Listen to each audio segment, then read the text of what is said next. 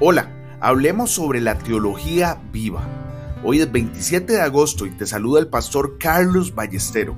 Como todos los días, yo le oro al Señor para que ponga en nosotros un corazón puro y su presencia nunca, nunca se aleje de nosotros.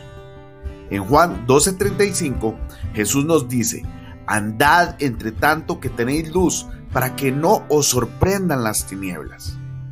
Vigila que no dejes de actuar de acuerdo con lo que Dios te revela cuando estás con Él en el monte. Si no obedeces la luz, ésta se volverá tinieblas. Así que si la luz que hay en ti es tinieblas, ¿cuántas no serán las mismas tinieblas? Dijo Jesús también en Mateo 6:23.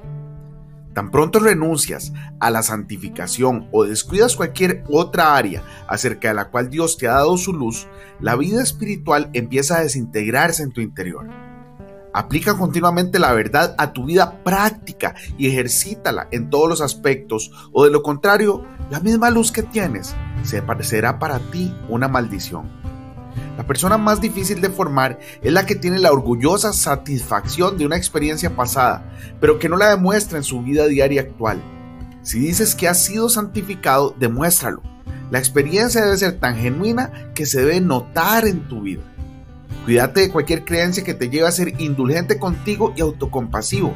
Ella proviene del infierno, sin importar cuán hermosa suene. Tu teología debe ser evidente en las relaciones cotidianas más comunes. Nuestro Señor dijo, si vuestra justicia no fuere mayor que la de los escribas y fariseos, no entraréis en el reino de los cielos. Esto quiere decir que debe ser más moral que la persona más moral que conozcas.